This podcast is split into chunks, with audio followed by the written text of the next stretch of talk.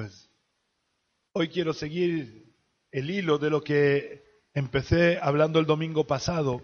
No sé si os acordáis que os dije que en estos últimos tiempos están proliferando muchas herejías que se están infiltrando en las iglesias. Como dijo Pedro, de una forma encubierta, con apariencia de piedad, pero que son contrarias al conjunto de la enseñanza bíblica. La semana pasada hablé acerca de dos herejías respecto al dinero.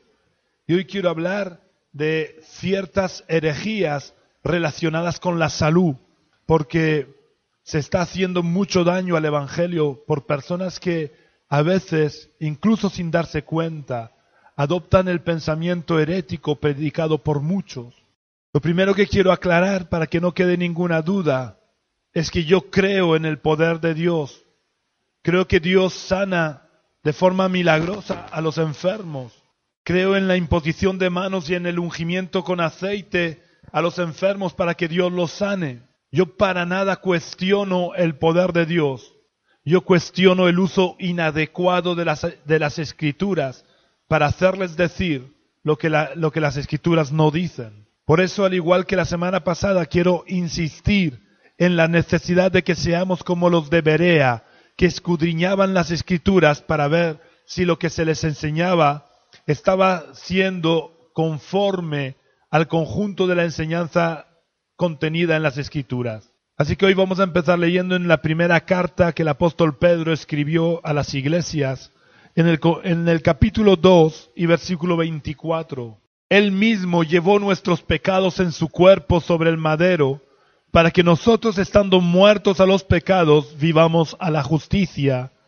Por su herida habéis sido sanados. Vamos a orar al Señor.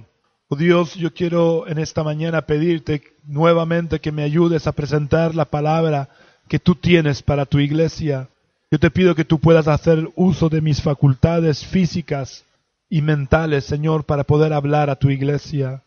Te pido, oh Dios, que tú vivifiques tu palabra en nuestros corazones, que nos ayudes a ser hacedores de tu palabra, que nos ayudes, Señor, a ser, a, a ser fieles en, en la lectura, la meditación de tu palabra, para que no nos dejemos engañar. Oh Dios, sabemos porque así está profetizado en tu palabra, que en los últimos tiempos proliferarían los falsos maestros que introducirían en tu iglesia herejías encubiertamente, Señor. Y yo te pido que tú nos des luz y sabiduría para no dejarnos engañar. Padre, te pido que tu Espíritu Santo siga guiándonos a toda la verdad oh Dios, y que tú seas glorificado en nuestras vidas. Te pido, Señor, que tú puedas usarte de mí en esta mañana para hablar a tu iglesia. Y por la autoridad del nombre de Jesús, yo reprendo, ato y echo fuera de este lugar toda influencia del enemigo. Reprendo todo espíritu inmundo que va a intentar que tu palabra no sea recibida. Lo reprendo y lo echo fuera de este lugar Declaro este lugar bajo la unción de tu Santo Espíritu y proclamo y declaro que tu Santo Espíritu va a vivificar tu palabra en cada uno de los que la, estamos escuchando en el nombre de Jesús. Amén.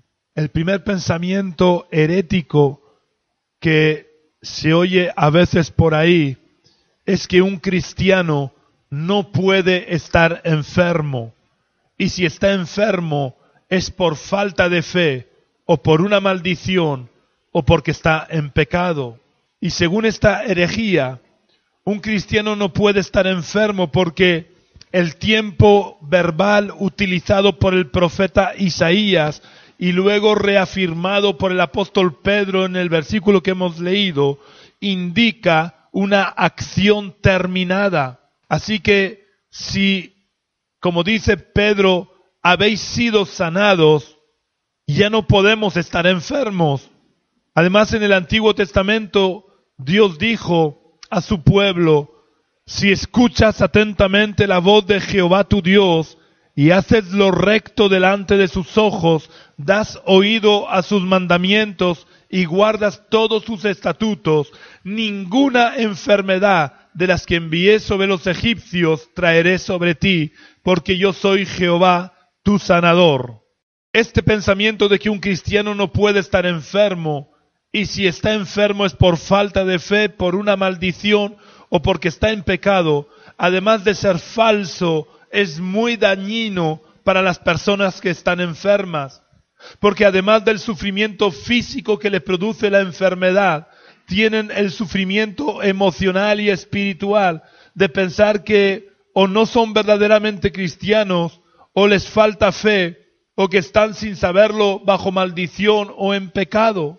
Digo que este pensamiento es falso porque en el Nuevo Testamento nos podemos encontrar con muchos casos de siervos de Dios que estuvieron enfermos y que para nada les faltaba fe, ni vivían en pecado, ni estaban bajo maldición.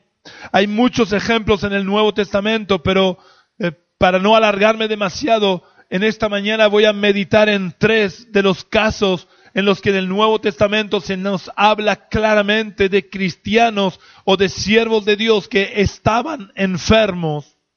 El primer caso es el del propio apóstol Pablo. Vamos a leer lo que Pablo le escribe a las iglesias de Galacia en Gálatas capítulo 4 y versículo 13. Pues vosotros sabéis que a causa de una enfermedad del cuerpo os anuncié el Evangelio al principio. Vemos como el apóstol Pablo que creo que no está bajo sospecha de tener falta de fe o de estar en pecado o bajo maldición, enfermaba como cualquier otra persona. Y eso no lo hacía menos espiritual, simplemente lo hacía humano. Todos los cristianos, como humanos que somos, podemos enfermar sin necesidad de estar en pecado, ni porque tengamos falta de fe enfermamos por el mero hecho de vivir en este mundo y ser simples mortales como todos los demás. Además, si, si leemos un poco más adelante, en, ese mismo capítulo, el apóstol Pablo le dice a los Gálatas, yo sé que si hubierais podido, os hubierais sacado los ojos para dármelos. Probablemente el problema de salud que arrastraba Pablo era una consecuencia de las escamas que tuvo cuando Jesús se le manifestó en el camino de Damasco. Él tenía un problema en la vista que probablemente fue provocado por esa situación. Y ese problema en la vista a veces se agravaba. Y seguramente cuando él llegó a las iglesias de Galacia, él tenía un serio problema en los ojos, de tal manera que él les dice, yo sé que si hubierais podido, os hubierais sacado los ojos y me los hubierais dado. Pablo, a pesar de la gran revelación que tenía de Dios, a pesar del poder que, Dios, con el que Dios lo usaba, sin embargo, él estaba enfermo, él enfermaba. Y no fue un problema temporal, ese problema fue, lo, mantuvo a lo largo de toda su vida. Y en alguna de sus cartas él tiene que decir, mirad con cuán grandes letras os escribo, porque él tenía un problema en los ojos. Pablo, con todo y ser apóstol, ser uno de los grandes apóstoles, ser el, eh, que puso las bases fundamentales de, de, la iglesia, él estaba enfermo. Y por más que él oraría por, por su salud, Dios permitió que él siguiera enfermo a lo largo de toda su vida. El segundo ejemplo que quiero que veamos es el caso de una persona muy querida para, para Pablo es el caso de Timoteo. Timoteo tenía problemas de estómago y una salud muy débil, lo que le provocaba frecuentes enfermedades, como lo dice claramente el apóstol Pablo en 1 Timoteo capítulo 5 y versículo 23. Ya no bebas agua, sino usa de un poco de vino por causa de tu estómago y de tus frecuentes enfermedades. Quiero por si hay alguna duda, aclarar que lo que Pablo le dice a Timoteo de que beba un poco de vino en las comidas no era para que se pusiera ciego de alcohol. Esto probablemente era una recomendación de Lucas, que estaba en el equipo apostólico de Pablo y que era médico.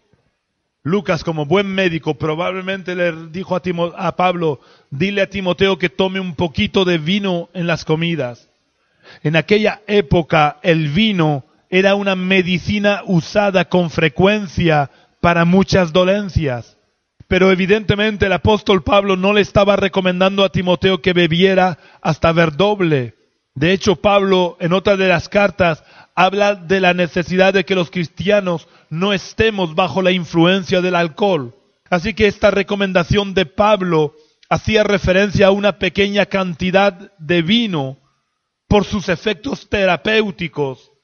Podríamos decir que sería el equivalente a tomarnos hoy una cucharadita de jarabe, no que nos bebamos la botella de jarabe entera. Lo que quiero resaltar de este versículo es que Pablo no le recomienda a Timoteo que ore para que Dios le cambie esa naturaleza enfermiza que tenía. Timoteo probablemente tenía una debilidad en su salud que le hacía estar frecuentemente enfermo. Y vemos como el apóstol Pablo no le dice, ora a Dios con fe para que Él te sane. El apóstol Pablo le recomienda una medicina que la ciencia médica de aquel entonces recomendaba. Hay quien dice por ahí que los cristianos no debemos de acudir a los médicos. Esto es otra herejía. Y se basan en que no debemos de acudir al médico en decir porque es que, es que Dios es nuestro médico. Y aparte de, usar el, versículo de, que hemos leído al principio de Pedro, de que por su llaga hemos sido nosotros curados, además usan como pretexto para justificar esta herejía que el rey de Judá llamado Asa, cuando enfermó, acudió a los médicos y Dios condenó esto. Pero si leemos todo el contexto, y por eso os digo que no os fiéis cuando se lee un texto, un versículo solamente, hay que conocer el contexto de cuándo se dijo eso, por qué se dijo esto. Si leemos todo el contexto acerca de la vida de Asa, nos daremos cuenta que el problema en Asa no era que acudiera a los médicos, el problema es que él se había apartado de la voluntad de Dios. Y entonces dice que cuando enfermó de los pies, no buscó a Jehová. El problema no estaba en acudir a los médicos. El problema estaba en que no buscó a Jehová. Y todo cristiano tenemos que acudir siempre y buscar siempre a Dios en toda circunstancia. Y debemos de acudir a Dios en primer lugar. Pero eso no es ningún impedimento para que además vayamos a los médicos. Y no es falta de fe. Dios ha permitido que ciertas personas tengan inteligencia y sabiduría para estudiar medicina y de, tal manera que nos podamos beneficiar de estos talentos naturales que Dios ha dado a los hombres. Un ejemplo claro de, esto que estoy diciendo es el que acabamos de leer, como Pablo le recomienda a Timoteo que usara un remedio que en aquella época era habitual en medicina. Así que con este ejemplo hemos dejado clara dos cosas importantes. La primera es que los cristianos, aun siendo fieles a Dios y estando sirviendo a Dios, porque Timoteo no solamente es que era un hombre fiel a Dios, es que además estaba sirviendo a Dios en el equipo apostólico de Pablo. A pesar de ser personas fieles a Dios, de estar viviendo en el orden de Dios, de estar obedeciendo a Dios, podemos enfermar. O incluso como le ocurría a Timoteo, podemos tener una salud débil y enfermiza, sin que eso quiera decir que estamos en pecado o bajo maldición o que nos falte fe. La segunda conclusión importante que podemos sacar de este caso, de este ejemplo que hemos leído de Timoteo, es que los cristianos podemos acudir a los médicos sin que eso indique falta de fe, ni que sea contrario a la voluntad de Dios. Lo único es que tenemos que tener presente el orden correcto. Y el orden correcto debe de ser que acudamos en primer lugar a Dios, porque Él es nuestro médico y debemos de acudir en primer lugar a Dios. Y después, si Dios no hace el milagro, porque para eso Él es soberano, si Él no hace el milagro, entonces acudamos a los médicos.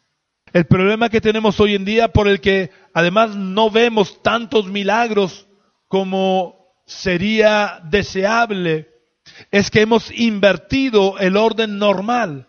Y en primer lugar acudimos a los médicos y luego cuando el médico nos dice, no hay nada a hacer, entonces nos acordamos de Dios y oramos a Dios. Cuando debería de ser al contrario, No importa si es un simple resfriado como si es un cáncer galopante. Lo primero que tenemos que hacer es acudir a Dios, es pedirle a Dios que Él intervenga porque Él es nuestro médico. Uno de los nombres que adopta Dios en el Antiguo Testamento es Jehová Rafa, que es el que os decía antes, en el que Dios dice, yo soy tu sanador. Dios es nuestro sanador y Él quiere que acudamos a Él en primer lugar. Pero eso no es óbice para que de todas maneras acudamos también al médico. Dios no se va a ofender porque tú acudas al médico. El tercero y último ejemplo que vamos a ver para desmontar la idea herética de que un cristiano no puede enfermar, o que si enferma es por algún pecado o por falta de fe o por estar bajo maldición, es el caso de Trófimo, otro colaborador de, Pedro, de Pablo. Vamos a leer en segunda de Timoteo, la segunda carta que el apóstol Pablo escribió a Timoteo, en el capítulo 4 y versículo 20. Erasto se quedó en Corinto y a Trófimo dejé en Mileto enfermo.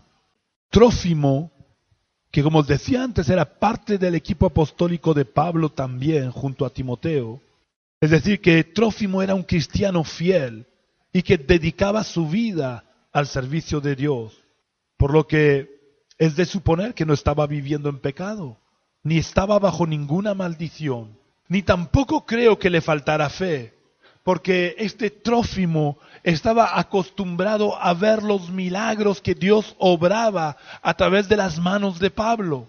A pesar de su fe, a pesar de, estar sirviendo a Dios, a pesar de llevar una vida de obediencia a Dios, este Trófimo tuvo que quedarse en Mileto enfermo. Ahora yo quiero que nos preguntemos, ¿no habría orado Pablo por su colaborador y querido hijo en la fe, Timoteo? ¿No habría orado Pablo por su colaborador Trófimo? Yo estoy seguro, estoy convencido que Pablo habría orado por ellos, porque una de las características que acompañó el ministerio apostólico de Pablo fueron los milagros de sanidad. Incluso él resucitó a un joven muerto. Por tanto, yo estoy convencido que no solamente porque eran parte de su equipo apostólico, sino por el amor que él profesaba especialmente por Timoteo, estoy seguro que él habría orado en muchas ocasiones por Timoteo. Sin embargo, Timoteo estaba enfermo, tenía una salud débil y Trófimo lo tuvo que dejar en Mileto con la falta que le hacía a él los colaboradores. Tuvo que dejar a, Trófimo enfermo en Mileto. Daros cuenta hasta dónde se manifestaba el poder de Dios a través de Pablo, que aun los delantales y los pañuelos que habían estado en contacto con el cuerpo de Pablo en Éfeso los ponían sobre los enfermos y los enfermos sanaban. Era tal el poder de Dios manifestado en, la vida de Pablo, que aun la ropa, los delantales, los pañuelos que habían tocado su cuerpo, eran puestos sobre los enfermos y los enfermos sanaban. Esto no os lo recomiendo que lo hagáis. Esto es una excepción que ocurre por la soberanía de Dios, porque si no caemos en el fetichismo. Una de las cosas que en la película de ayer estuvimos viendo, que cayó el cristianismo, en el fetichismo. Pero el caso es que de forma excepcional esto ocurría. Cosas que habían tocado el cuerpo de Pablo eran puestas sobre los enfermos y sanaban. Y sin embargo, su querido hijo en la fe, Timoteo, estaba enfermo. Y enfermaba con frecuencia. Y Trófimo lo tuvo que dejar en Mileto enfermo. De otro se nos dice tal Epafrodito que Pablo incluso llegó a temer que se muriera. Y yo estoy seguro que Pablo había orado con toda su fe por Timoteo, por Trófimo, por Epafrodito y por tantos y tantos otros. Pero Dios no los sanó. Simplemente por una acción o por un acto de la soberanía de Dios que por algún motivo que solo Él sabe, no los quiso sanar. Esto es similar al hecho de que, por ejemplo, Dios libró a Daniel de la boca de los leones. Sin embargo, ¿A cuántos cristianos Dios les permitió morir devorados por leones y por otras fieras en la arena del circo romano? O tenemos el caso de los tres jóvenes judíos, amigos de Daniel, a los que Dios libró de morir quemados vivos en el horno de fuego de Nabucodonosor. Sin embargo, ¿cuántos cristianos han muerto en el pasado y siguen muriendo en el presente, quemados vivos en las hogueras sin que Dios los libre? De la misma manera, Dios sana a los enfermos cuando oramos por ellos, porque eso lo, dijo Dios. Jesús dijo que oráramos por los enfermos y los enfermos sanarían. Así lo ha prometido Dios y así obra Dios.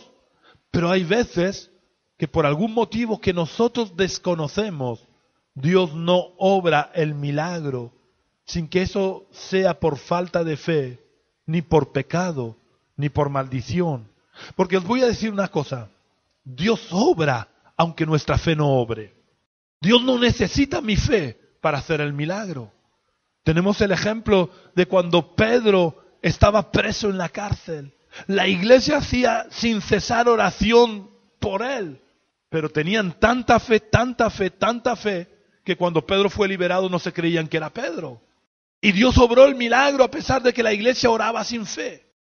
El problema no está en nuestra fe, el problema está en la soberanía de Dios, que no podemos manipular a Dios. No podemos pretender que Dios actúe al dictado de nuestra voluntad. Somos nosotros los que debemos de actuar al dictado de la voluntad de Dios. El hecho de que no siempre la enfermedad sea por causa de pecado o por maldición, lo tenemos también, por ejemplo, en el caso del ciego de nacimiento que Jesús sanó. Quiero que lo leamos para que nos demos cuenta la reacción que tuvieron los discípulos al ver a este ciego de nacimiento. Vamos a leer en el Evangelio de Juan, en el capítulo 9, versículos 1 al 3. Al pasar Jesús vio un hombre ciego de nacimiento y le preguntaron sus discípulos diciendo, Rabí, ¿quién pecó? ¿Este o sus padres para que haya nacido ciego? Respondió Jesús, no es que pecó éste ni sus padres, sino para que las obras de Dios se manifiesten en él. Al ver el ciego de nacimiento enseguida, el pensamiento de los discípulos fue que alguien había pecado. Y este pensamiento sigue estando latente en muchos cristianos cuando sobreviene una enfermedad. Enseguida tendemos a pensar que le ha sobrevenido la enfermedad por causa de algún pecado o porque se lo merecía, porque nosotros somos tan buenos que no nos merecemos la enfermedad, pero los demás a lo mejor sí. Pero no siempre es así. La enfermedad no siempre es causada por nuestro pecado ni por ningún pecado. Yo, yo iría a más y diría que casi nunca hay una causa directa, una relación de causa-efecto de pecado-enfermedad. Casi nunca. La relación entre el pecado y la enfermedad tenemos que tenerla muy clara en su justa medida para que no vayamos condenando a los enfermos. Así que vamos a ver en qué medida la enfermedad está relacionada con el pecado. La relación entre la enfermedad y el pecado está o consiste en que la causa origen de todo de toda enfermedad es el pecado, pero no el pecado de la persona que está enferma. Estoy hablando de forma abstracta. La causa origen de, todo, de toda enfermedad es el pecado, porque si Adán y Eva no hubieran pecado, no habría enfermedad en la tierra. Si Adán y Eva no hubieran desobedecido a Dios, hoy en día viviríamos eternamente, seríamos eternos en cuerpo, alma y espíritu, no solo en alma y espíritu, seríamos eternos en cuerpo, alma y espíritu, con un cuerpo permanentemente sano. Luego, la causa origen de la enfermedad es el pecado.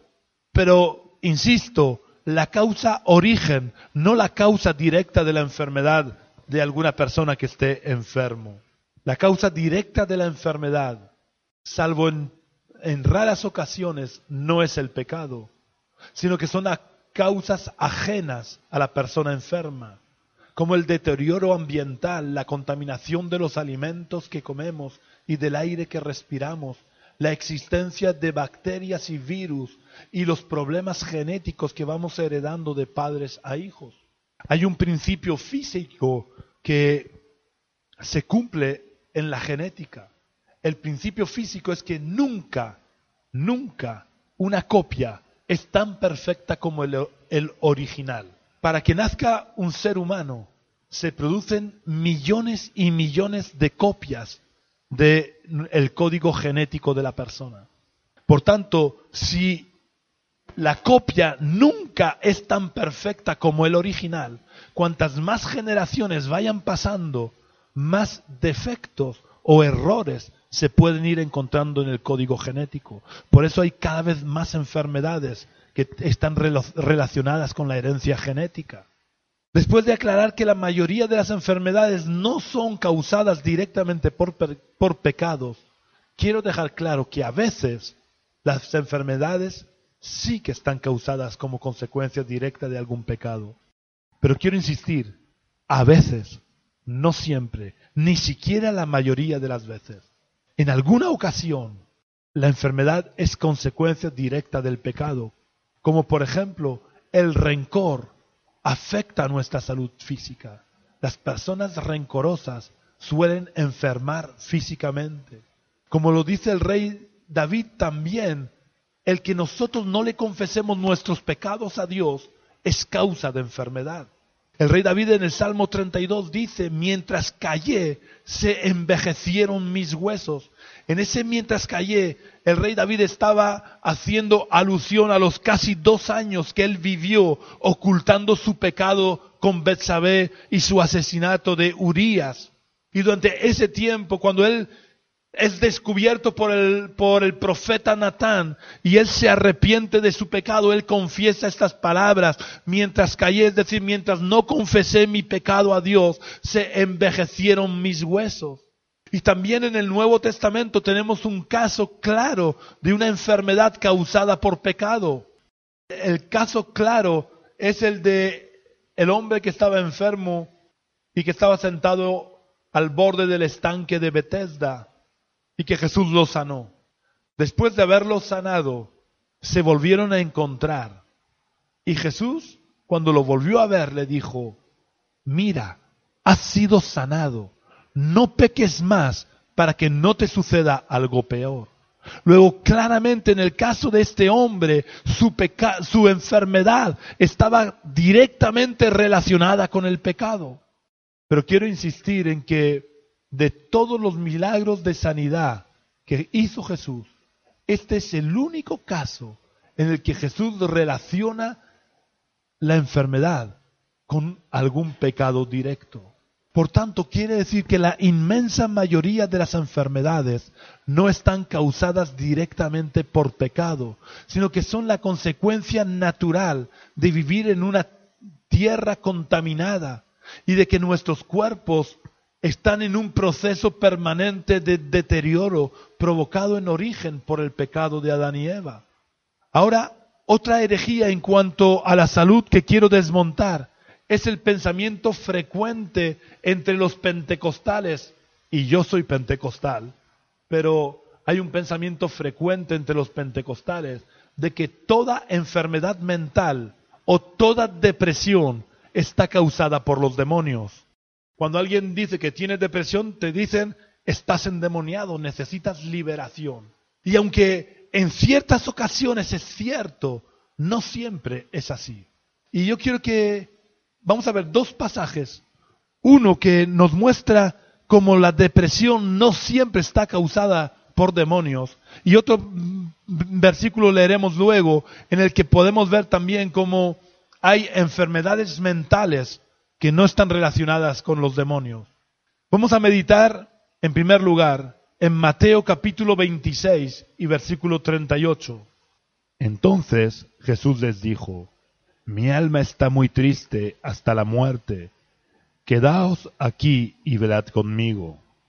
Ahora yo quiero que nos imaginemos que vamos al psiquiatra. Eso lo digo muy en serio. Vamos al psiquiatra y le repetimos las palabras de Jesús. Mi alma está muy triste hasta la muerte.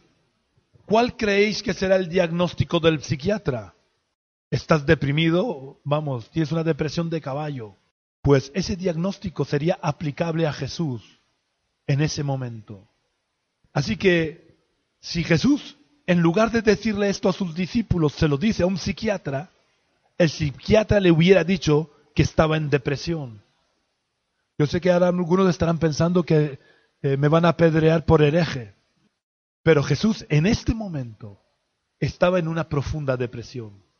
En el huerto de Getsemaní pasó por una depresión a tal punto que Dios tuvo que enviarle un ángel para fortalecerlo.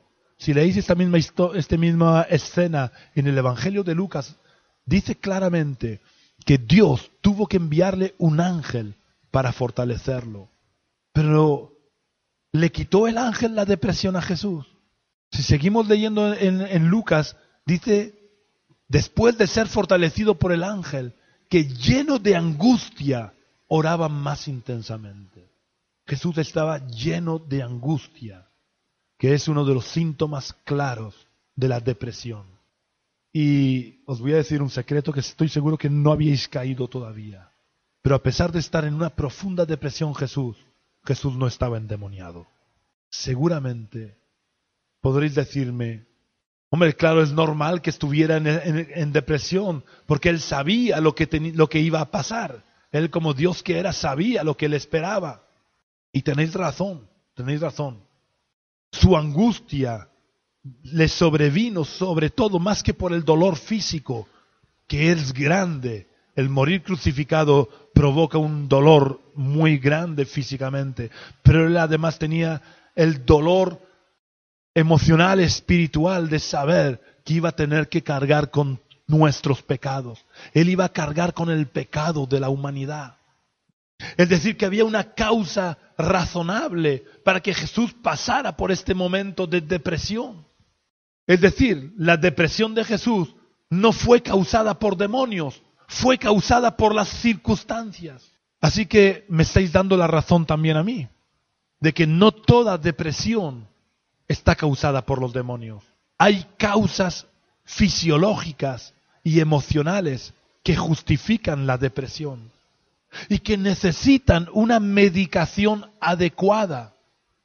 De la misma manera que cuando alguien enferma del corazón y le da un amago de infarto y rápidamente, por muy espirituales que seamos, nos tomamos la medicación para que no nos dé el infarto y nos muramos del todo. De la misma manera, aquellos que tienen problemas fisiológicos las neuronas del cerebro y le causan una depresión, necesitan una medicación específica para reajustar la fisiología de las neuronas cerebrales. Aparte también, a veces hay circunstancias en la vida como las que pasó Jesús, que nos llevan a la depresión, porque son eh, circunstancias que causan tristeza en nosotros, porque aunque el gozo del Señor es nuestra fortaleza, pero físicamente nos duele las cosas como le duele a cualquier persona. Y por ejemplo, ante la muerte de seres queridos, eso nos provoca dolor en nuestro corazón. No, realmente no debemos de entrar en depresión por la muerte de un ser querido, porque sobre todo si es cristiano sabemos que un día volveremos a estar con él. Y por eso el apóstol Pablo les dice a los tesalonicenses, creo que es, que no seamos como los incrédulos que no tienen esperanza. Nosotros tenemos esperanza. Pero, ¿sabéis qué es lo que diferenció a Jesús de la mayoría de los que tienen depresión? Lo que diferenció a Jesús es que en, en, el, en medio del dolor, de la angustia tan grande que él estaba pasando, él oró y le dijo a Dios, hágase tu voluntad y no la mía. Y cuando nosotros asumimos la voluntad de Dios y aceptamos las circunstancias que nos están entristeciendo, las aceptamos como parte del trato de Dios para nuestra vida, eso nos ayuda a salir de la depresión. Pero a veces hay causas fisiológicas, ya repito, hay causas que no tienen que ver con las circunstancias, sino con un mal funcionamiento de las neuronas del cerebro. Y como cualquier otra célula de nuestro cuerpo, las neuronas del cerebro pueden enfermar y causarnos depresión. Y eso requiere de un tratamiento médico. Aquellos que dicen que no hay que, gracias a Dios yo no tomo pastillas, tengo a Cristo pero luego si enferman de, ya digo, tienen un amago de infarto, enseguida empiezan a tomar la medicación.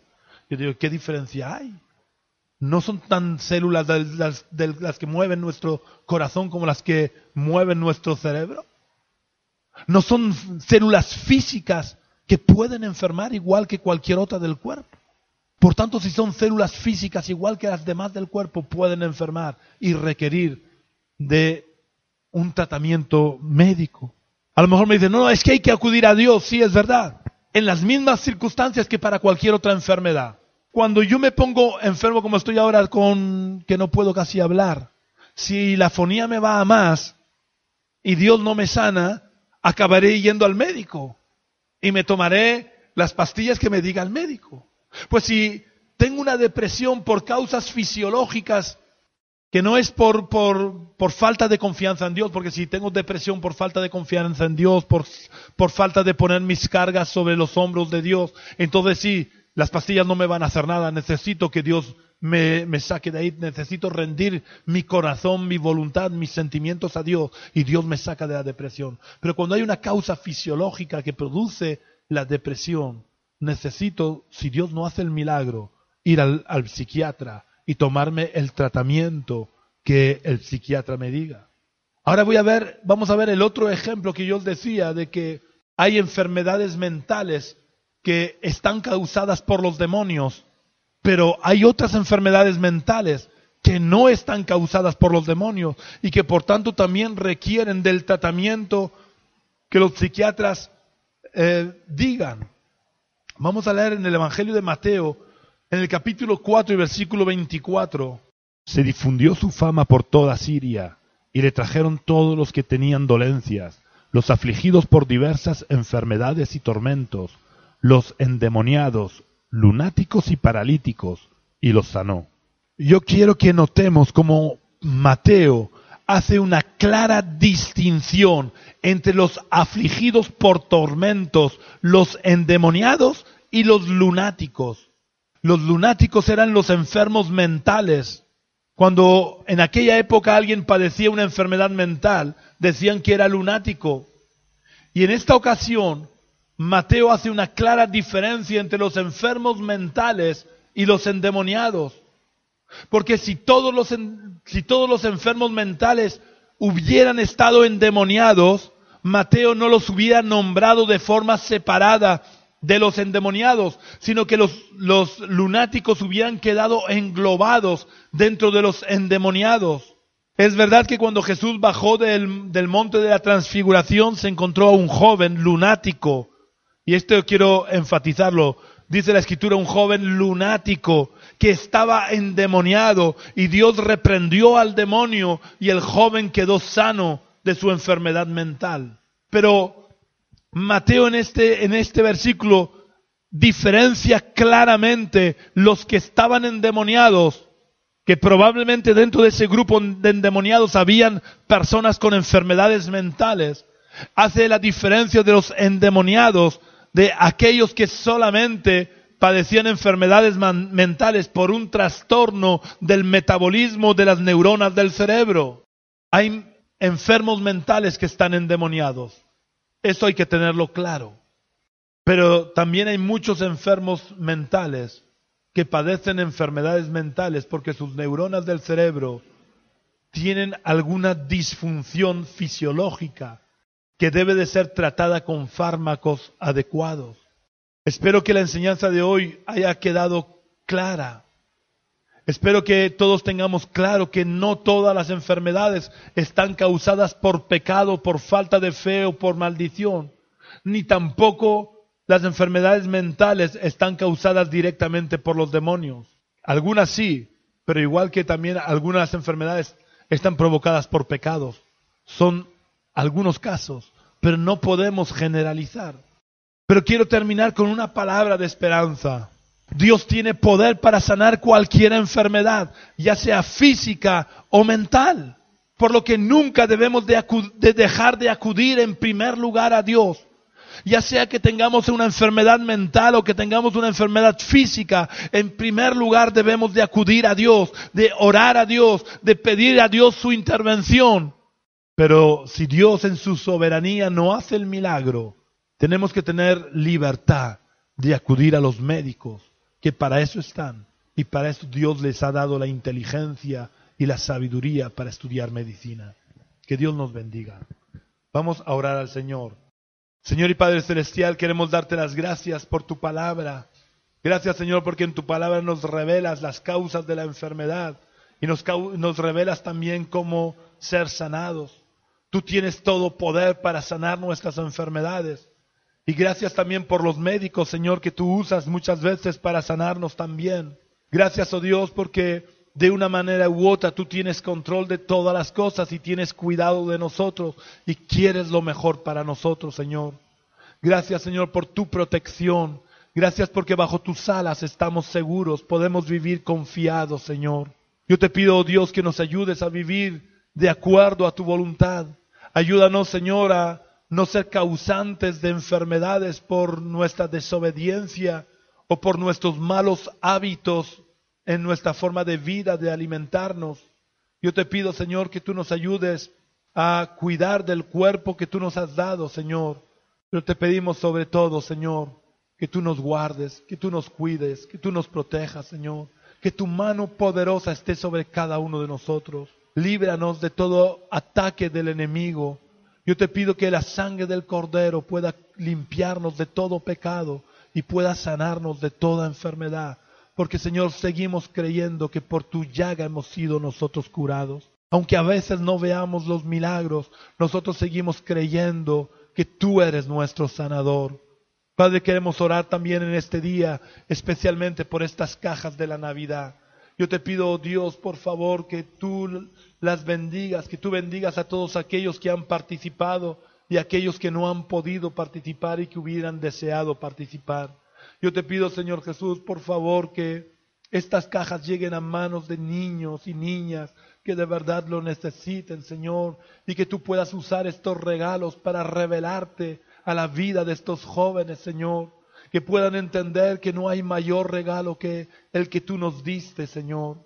Yo te pido, Señor, que bendigas a todos aquellos que están trabajando, que están dando sus, sus fuerzas y su esfuerzo y su dinero, Señor, para hacer que estas cajas lleguen a su destino. Yo te pido que los bendigas, que los guardes y que tú prosperes tu obra en sus manos. Padre, te pido también ahora que tú nos guardes cuando salgamos de este lugar, que nos ayudes a no salir de tu presencia, que vivamos siempre bajo las alas tuyas, Señor. Gracias, Señor, por todo. En el nombre de Jesús. Amén.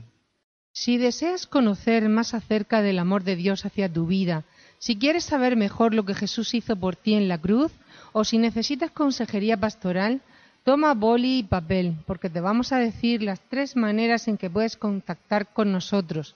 La primera y más importante, visitando la iglesia Génesis acudiendo a nuestras reuniones en Cartagena, en el barrio de los Dolores de Cartagena, en la calle Río Júcar número 19 Bajo. Esta calle está a las espaldas del Colegio Nuestra Señora de los Dolores, situado al lado de donde se pone el mercadillo los jueves. Nuestra reunión principal es el domingo a las 11 de la mañana. Si quieres visitarnos, serás muy bienvenido. La segunda manera de contactar con nosotros es a través del teléfono llamando al número 6 cero siete cuatro dos seis uno dos siete.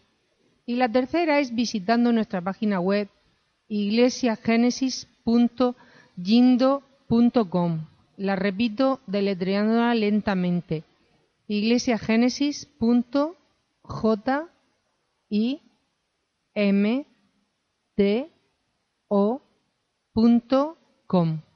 que Dios te bendiga.